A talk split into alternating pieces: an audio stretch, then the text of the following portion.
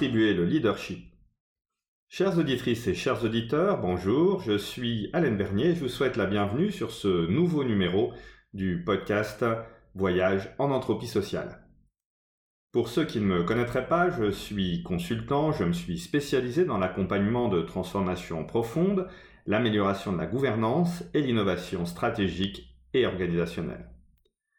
J'ai derrière moi une longue carrière de manager senior dans des entreprises multiculturelles et j'ai dédié une grande partie de celle-ci à faire progresser des business, donner des clés aux leaders pour que leurs équipes performent en respectant les individus dans leur désir de réalisation. Je dirais donc que mettre l'économie au service de la communauté, des hommes et des femmes est un peu ce qui me fait me lever le matin.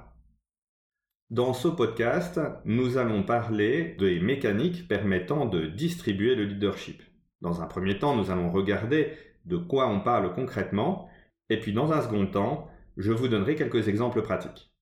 Récemment, pour Kindness for Business, j'interviewais Christophe Barman, cofondateur de Loico, une entreprise suisse de 110 collaborateurs, et il me disait fort justement qu'il y a deux enjeux importants dans toute entreprise qui veut être plus collaborative. Distribuer le pouvoir et distribuer le savoir. Je ne peux être que d'accord avec lui. En effet, distribuer le leadership et distribuer la connaissance permet effectivement aux personnes non seulement de prendre des initiatives et de décider sur le terrain, ça c'est ce qu'on appelle l'empowerment, mais leur permet également d'aller un cran plus loin, c'est-à-dire de se sentir totalement OK avec ça et de pouvoir se réaliser dans leur travail. Ça, c'est ce que j'appelle l'émancipation.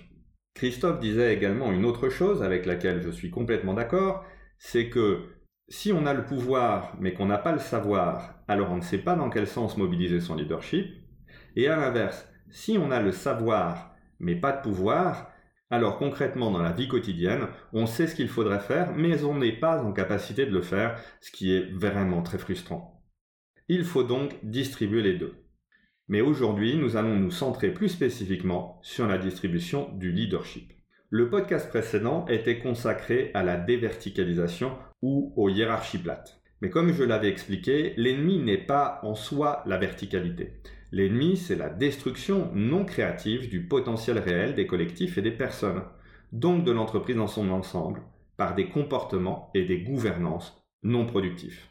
Cela semble évident mais une organisation devrait avoir juste assez de formalisme, c'est-à-dire de process, de hiérarchie, de structure, donc juste assez de formalisme pour assurer ses activités sans sacrifier la capacité des équipes à être agiles, innovantes et performantes. Et évidemment, sans sacrifier l'épanouissement des collaborateurs et donc leur engagement, ce qui est la source de bien des problèmes sociétaux actuels. Alors, qu'est-ce qui empêche les dirigeants de libérer les organisations de leur chaîne? Sans aucun doute, une difficulté à distinguer les causes des symptômes, mais également l'incapacité à identifier une alternative valable au modèle classique d'organisation et de développement. Pourtant, cette alternative, elle existe et elle consiste à faire l'inverse de la centralisation. En réalité, j'aime bien dire qu'il faut avoir une attitude orthogonale à tout réflexe de centralisation et de contrôle, c'est-à-dire distribuer. Pourquoi orthogonale? Eh bien, si vous vous souvenez de vos cours de géométrie, une droite est orthogonale à une autre droite à partir du moment où il existe un point de fuite et que chaque pas que l'on fait par rapport à la droite d'origine nous en éloigne de la même distance. Cette droite s'appuie sur ce qui existe, la droite d'origine, mais quelque part elle la fuit. J'encourage donc tous les managers qui veulent essayer d'avoir des organisations plus collaboratives à commencer par s'interroger sur toutes leurs pratiques quotidiennes et à se demander s'ils agissent par réflexe ou s'ils agissent conformément à cette volonté de rendre l'organisation plus collaborative et probablement donc de distribuer leadership et savoir. Toute action collective nécessite une coordination. Cette coordination doit-elle reposer sur une structure formelle de subordination plus ou moins contractuelle? C'est un débat que j'ai sans cesse avec des juristes et avec la plupart de mes collègues DRH. Car pour eux, il est impossible de faire fonctionner une entreprise sans un lien de subordination qui est la base même du contrat de travail. Mais là encore, il existe une confusion. Le fait d'être subordonné contractuellement à un employeur ne veut pas dire qu'il doit exister une relation de subordination de personne à personne. N'importe qui peut être salarié d'une entreprise, respecter un cadre fixé, y compris évidemment être soumis à une procédure disciplinaire, sans pour autant que cette subordination soit personnifiée par une succession de chefs. La coordination fondamentalement repose sur quatre piliers.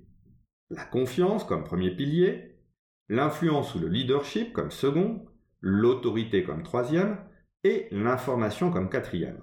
Cette coordination va s'exprimer, et on peut même l'évaluer, au travers de deux choses, la collaboration et la performance. En effet, on ne dépenserait pas autant d'énergie pour coordonner les personnes et les équipes, ce qui est toujours une gageure, si ce n'était pas pour obtenir un résultat. Ce que l'on cherche à obtenir, c'est la collaboration d'une part et la performance d'autre part. Et comme le dit un dicton que je cite très souvent, tout seul on va plus vite, mais ensemble on va plus loin. Mise ensemble, collaboration et performance permettent d'obtenir résilience, agilité, intelligence collective, capacité d'initiative organisée et concertée, épanouissement personnel, et bien d'autres sous-produits qui sont favorables finalement à toutes les parties. In fine, c'est la création de valeur que l'on cherche à obtenir, à garantir et à renforcer dans la durée. Attardons-nous un instant sur les quatre piliers. L'autorité et l'information s'articulent l'une avec l'autre. L'autorité peut prendre la forme d'une délégation, c'est sa définition formelle, mais elle peut aussi être reconnue, nous y reviendrons. Les sociologues préféreront peut-être parler de pouvoir. Je préfère parler d'autorité, car le pouvoir découle de l'autorité et semble l'emporter comme un droit quand l'autorité est plus équilibrée entre droit et devoir. Par ailleurs, la question de l'usage, voire de l'abus du pouvoir, nous amène plus volontiers sur les questions d'éthique, voire de morale, qui n'est pas le sujet que je souhaite aborder aujourd'hui. Donc autorité et information forment un couple difficilement dissociable. La confiance se comporte comme une vitamine et un fluidifiant de la coordination. Sans confiance, la coordination ne peut être que formelle, et l'engagement des parties est réduit, un peu comme au minimum syndical. La défiance détruit progressivement la coordination par des comportements de protection qui conduisent à se couper des autres, à juger et à prêter des intentions, évidemment généralement mauvaises. Ce sont les prémices de la paranoïa, voire des comportements revanchards ou carrément du sabotage. L'influence ou le leadership sont deux façons d'exprimer la même fonction. Le fait de porter la vision, la destination, les valeurs, etc. C'est une fonction d'orientation de l'action. Le leadership est la personnification de l'influence. Tout cela peut paraître assez évident, le fruit du bon sens en quelque sorte. Mais je sais aussi que je viens d'instiller des peurs et de présenter des risques qui vont être frappants pour certains d'entre vous. Je le sais parce que j'ai réalisé plus de 150 interviews de dirigeants et de leaders en deux ans, et que ces peurs et ces risques me sont souvent soumis sous la forme de questions telles que Mais alors, croire que la coordination peut se faire de manière naturelle et naïf Il faut un chef qui assure un contrôle, non? Ou encore Admettons que ce soit possible de distribuer l'autorité et l'information, mais que vont devenir les managers? Une autre question. Est-ce que tous les collaborateurs vont vouloir prendre des responsabilités? Je ne crois pas. Une quatrième question type est est-ce que tout ça ne conduit pas à un chaos généralisé? Moins de contrôle, plus de confiance, au final c'est le bordel, non? Et j'ajouterai une dernière question. Mais alors, si l'organisation, ou plutôt si la structure devient plus organique, comment garder une vue d'ensemble?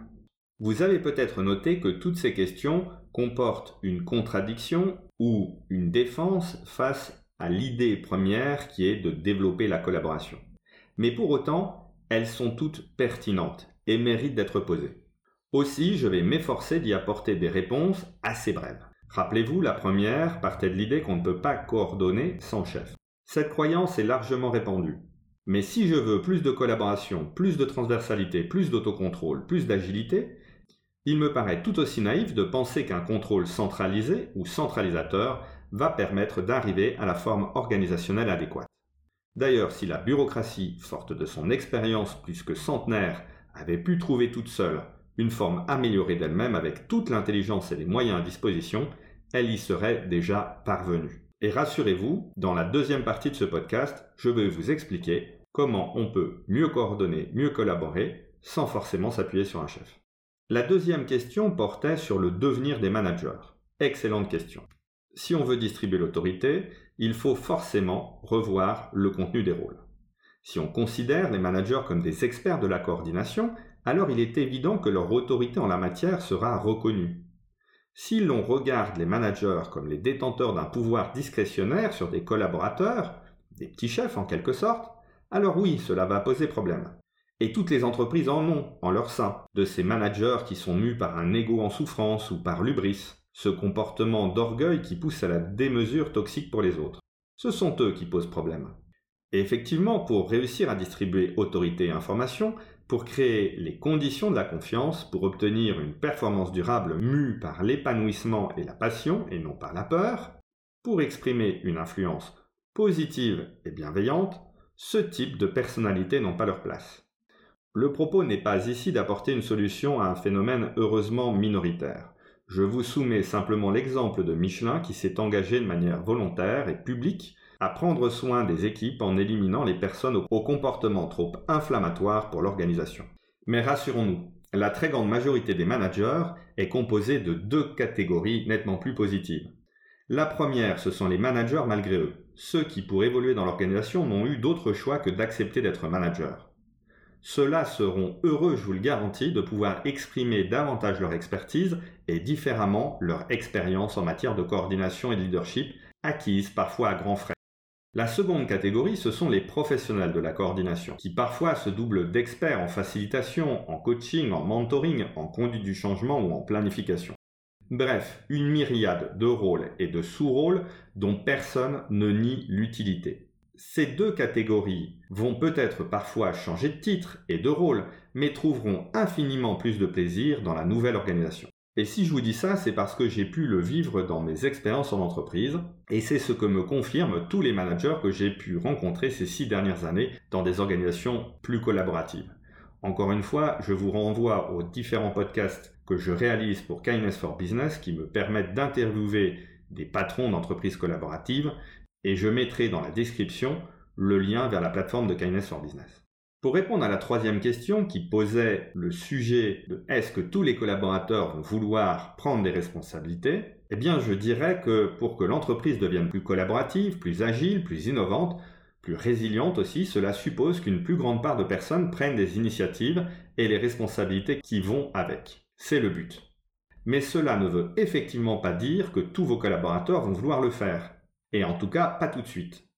L'objectif est que la proportion augmente progressivement. Je vous engage à ne pas faire l'erreur de substituer un système de contrôle par un autre système de contrôle. L'autonomie, ou ce que j'appelle l'émancipation, peut s'encourager, elle ne se décrète pas. Elle repose sur une forme de liberté que l'injonction hiérarchique ne tolère pas. Donc non, tout le monde ne va pas prendre des initiatives et son corollaire que sont les responsabilités. Et c'est aussi très bien comme ça. Quant au chaos généralisé, qui était la quatrième question, si le risque existe, force est de constater qu'il n'est peut-être pas mieux maîtrisé dans des organisations classiques à la structure verticalisée. Le chaos existe dans toutes les entreprises, et même si on ne veut pas le voir, il s'exprime de manière détournée et insincère, en privilégiant les faux semblants et l'ambiguïté. Est-ce que les organisations classiques échappent au sabotage, aux crises, notamment les crises sociales ou aux scandales? Non. Est-ce qu'elles échappent au désengagement généralisé, comme le montrent les enquêtes mondiales, notamment celle de Gallup qui est publiée chaque année? Non plus. Un désengagement généralisé, si ce n'est pas du chaos, qu'est-ce que c'est? Les entreprises classiques vivent donc dans un chaos coûteux, entretenu, mais qu'elles choisissent de ne pas voir ou en tout cas de sous-estimer. Entre 2019 et 2020, l'engagement moyen des salariés a encore baissé de 2%. Et nous sommes arrivés au chiffre mirobolant de 80% des salariés qui ne sont pas engagés dans leur travail ou ouvertement désengagés. Je sais que beaucoup de managers doutent de ce chiffre, pourtant il est vrai. Affirmer que dans les entreprises plus collaboratives, il n'y a jamais de problème, il n'y a pas de chaos, il n'y a pas de crise, ce serait évidemment une utopie. Mais ces entreprises fonctionnent selon des principes un peu différents. Un cadre de référence commun, plus de responsabilisation, des feedbacks de pair à pair, un droit à l'erreur, une capacité d'apprentissage, tout cela permet au final de mieux maîtriser le chaos. Mais surtout, cela permet d'obtenir plus de résilience, ce qui veut dire que si par malheur le chaos survient, il sera mieux maîtrisé, mieux géré, et l'entreprise s'en remettra d'autant plus vite. Nous en avons presque terminé des questions, la dernière portait sur comment garder une vue d'ensemble. Voilà bien la question que posent les dirigeants d'une manière générale, car ils pensent que c'est leur mission d'avoir cette vue d'ensemble. Une vue d'ensemble non seulement sur la stratégie, mais aussi sur l'exécution de celle-ci. Simplement dans une entreprise plus collaborative, cette mission est moins nécessaire puisque la conduite des plans d'action se fait sur le terrain de manière décentralisée. Pour autant, les outils digitaux nous apportent tout un tas de solutions intéressantes qui, d'un côté, permettent une meilleure collaboration et de l'autre, permettent de stocker énormément d'informations, de réaliser de meilleures cartographies de l'entreprise, d'avoir une vision de l'ensemble des rôles, des risques, des budgets et des résultats. Et toutes ces informations sont à disposition pour les équipes et pour le dirigeant. Elles sont clairement partageables et partagées. Les entreprises collaboratives sont capables de prendre des décisions stratégiques parfois en moins de 24 heures tout en impliquant l'ensemble de l'entreprise parce qu'elles s'appuient sur ces outils digitaux. Et que si une proposition formulée par un membre de la direction, mais elle peut aussi venir des équipes de terrain, si une solution ne soulève aucune objection, alors elle est adoptée extrêmement rapidement. Et lorsqu'une solution soulève des objections, dans les entreprises collaboratives, avec les pratiques d'aide à la prise de décision, il faudra au plus quelques jours ou quelques semaines pour arriver à une solution concertée et acceptée par tout le monde. Donc le dirigeant peut conserver cette vue d'ensemble, mais je vous assure que dans la majorité des cas, le dirigeant n'exprime plus ce besoin de tout contrôler. Deuxième partie. Comment mener le changement vers une organisation plus organique et plus collaborative? Je dirais que pour mener un tel changement, il y a comme toujours deux approches possibles. La première est radicale et la seconde est incrémentale. Il est utile de rappeler encore une fois qu'il n'y a pas de modèle qui s'adapte partout, mais qu'il faut respecter la situation et la culture de chaque organisation. Disons-le d'emblée, il n'y a donc pas une approche meilleure qu'une autre, il y a juste l'approche qui vous paraîtra comme étant la plus adéquate. Donc si je commence par le changement radical, ce n'est pas une question de préférence ou d'efficacité, c'est simplement par convention. Pour vous parler de l'approche radicale, je voudrais vous parler de l'exemple de Decathlon, que je connais bien pour avoir collaboré longuement avec eux, notamment en Italie. Decathlon, fort de ses valeurs entrepreneuriales et sportives, a posé dès 2014 ou 2015 une vision orientée à la fois sur la conquête accélérée de nouveaux marchés pays, mais aussi sur l'autonomisation et la responsabilisation des équipes, et ce, afin à la fois de garantir cette accélération, mais aussi d'améliorer le service client. Obtenir un réel épanouissement des collaborateurs était aussi au programme. Decathlon a donc porté un message très fort auprès de tous ses collaborateurs, leur affirmant que demain, chacun des 23 000 collaborateurs pourra être un entrepreneur ou un intrapreneur. Pour réussir une telle transformation, en pratique, la hiérarchie doit s'effacer pour laisser au magasin et à l'intérieur de ceux-ci au rayon la capacité de s'auto-organiser, de définir leur politique de commande de produits, leurs règles de traitement des réclamations clients ou les demandes de remboursement. Petite anecdote, je me souviens que la demande de remboursement la plus critique était celle concernant les tapis roulants pour courir. En effet, c'est l'un des produits les plus coûteux dans un magasin Decathlon et lorsqu'un client venait pour se faire rembourser ou pour échanger un produit, il lui fallait patienter très longtemps. En effet, il devait d'abord demander à voir le responsable du rayon, celui-ci remontait la demande au responsable de département, qui allait à son tour voir le directeur ou le directeur adjoint du magasin pour obtenir satisfaction. Donner la priorité au service client veut dire que l'on ne peut plus faire patienter le client pendant de nombreuses minutes avant de garantir une réponse, qu'elle soit positive ou négative. Le choix qu'a fait Decathlon, et c'est pour ça que c'est radical, c'est que cette transition s'effectue sans filet. La direction tolère l'erreur, car elle permet d'apprendre et d'aller plus vite dans l'acquisition des compétences et des capacités de responsabilisation, mais il est arrivé qu'un magasin n'ouvre pas un matin ou n'ait aucun ski à l'ouverture de la saison des sports d'hiver car la coordination avait échoué. Ce genre d'anomalie est analysé collectivement, et il est ensuite très rare qu'elle se reproduise l'échec ayant été intégré dans le récit collectif qui se diffuse bien au-delà du magasin et qui garantit un apprentissage collectif rapide. Je vous l'ai dit, cela suppose que la hiérarchie s'efface progressivement. Et il y a deux choses qui sont à considérer et qui sont à mon sens fondamentales et positives dans l'expérience de Decathlon. Certains consultants proposent de faire un saut en parachute. c'est-à-dire pratiquement jeter les équipes de terrain dans le bain sans aucune préparation. Decathlon a eu deux sagesses. La première est donc celle d'avoir fait une vraie préparation des managers et des équipes. Pas seulement partager la vision, pas seulement partager un message inspirant. Cela faisait des années que le top management et le management intermédiaire disposaient de formations au coaching très pointues. Il y avait donc non seulement une structure internalisée de consultants coachs, mais aussi des directeurs régionaux et des directeurs de magasins formés et sélectionnés sur leur capacité à se mettre au service de leurs collaborateurs. Ce dispositif de formation et de sélection a été renforcé encore quand il s'est agi de préparer cette transformation. La seconde sagesse est un peu le corollaire de la première, mais beaucoup d'entreprises l'auraient sans doute négligé. Il a été en effet prévu dès le début qu'aucun magasin ne basculera dans ce nouveau paradigme tant que les équipes ne se sentent pas prêtes et désireuses de le faire. Le planning stratégique admet donc non seulement que le timing ne sera pas dicté du haut vers le bas, mais que des magasins, des régions, voire des pays entiers pourraient ne pas changer et rester dans un management classique et vertical. Il est considéré que la vision pourra se réaliser sans attendre et sans jamais atteindre un 100%. Notons au passage que ce 100% ne survient jamais dans les entreprises en transformation, et des niches ne réalisent jamais le changement. Par ailleurs, dans de nombreuses entreprises, il n'est pas rare qu'un nouveau changement programmatique survienne bien avant que la transformation précédente soit finalisée. Mais revenons à Decathlon.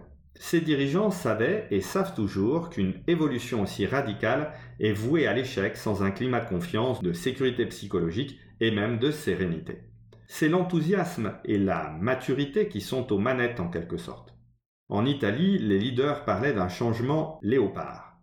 En effet, le félin a son pelage couvert de taches plus ou moins grosses, plus ou moins foncées, et certaines sont même en forme d'anneau. Le développement organisationnel était donc conçu pour être à géométrie variable, mais orienté par une vision inspirante et des encouragements. Je ne crois pas que l'approche radicale ou l'approche incrémentale soit fondamentalement de durée différente, car en réalité il faudra entre 2 et 6 ans pour obtenir certains résultats. L'approche incrémentale est plus douce, mais elle nécessite aussi un travail de réglage ou d'équilibrage fin entre quatre composantes. Ce travail n'a pas lieu d'être dans une transformation radicale parce que tout bascule d'un coup. Quelles sont ces quatre composantes dans l'approche incrémentale? La première composante, je l'appelle la culture incarnée elle se distingue de la culture fantasmée qui peut être parfois assez éloignée. La culture fantasmée, c'est celle qui est décrite sur le site internet ou dans une charte interne. La culture incarnée est celle qu'on ne discute pas car elle est le socle commun d'évidence que l'on partage. Elle se matérialise principalement dans le récit collectif de l'histoire de l'entreprise, de ses échecs et de ses réussites, réunis dans quelques mythes fondateurs. Elle se manifeste dans des valeurs. Mais plus que les valeurs elles-mêmes, elle est lisible dans la façon dont on a l'habitude de les impliquer concrètement dans le quotidien et comment on réagit et on traite les cas limites. La deuxième composante, ce sont les croyances individuelles. Elles sont évidemment le pendant de la culture incarnée, mais au niveau de la personne. Ces croyances sont aussi très liées à des questions de motivation personnelle. La troisième composante, ce sont les pratiques individuelles, notamment celles des managers qui ont valeur d'exemple dans un premier temps. Mais ce sont aussi les pratiques individuelles de chacun lorsque la hiérarchie s'efface dans son rôle d'exemple. La dernière composante est la structure. Dans mon vocabulaire, quand je parle de structure, je parle de tout ce qui manifeste l'organisation comme un organigramme, mais aussi la gouvernance et le système décisionnel. L'approche incrémentale oblige à modifier par petites touches et successivement chacune de ces quatre composantes, en veillant à ce qu'elle s'aligne. Vous comprendrez qu'il est illusoire de faire fonctionner une équipe, et a fortiori une entreprise entière, avec un système dysfonctionnel durablement. Évidemment, il y aura des moments où l'une ou deux composantes peuvent ne pas être alignées, et cela crée de l'inconfort et de la confusion. C'est pourquoi l'engagement du top management doit être total, pour donner confiance, en promettant d'identifier toutes les sources de tension liées à ces désalignements provisoires et en promettant de trouver la meilleure solution en co-construction avec les équipes. Imaginez-vous une spirale qui s'élève. Vous partez d'un point et vous travaillez d'abord sur l'une des composantes qui est votre porte d'entrée. À vous de choisir celle qui sera la plus pertinente. Progressivement, vous procédez à l'alignement des trois autres.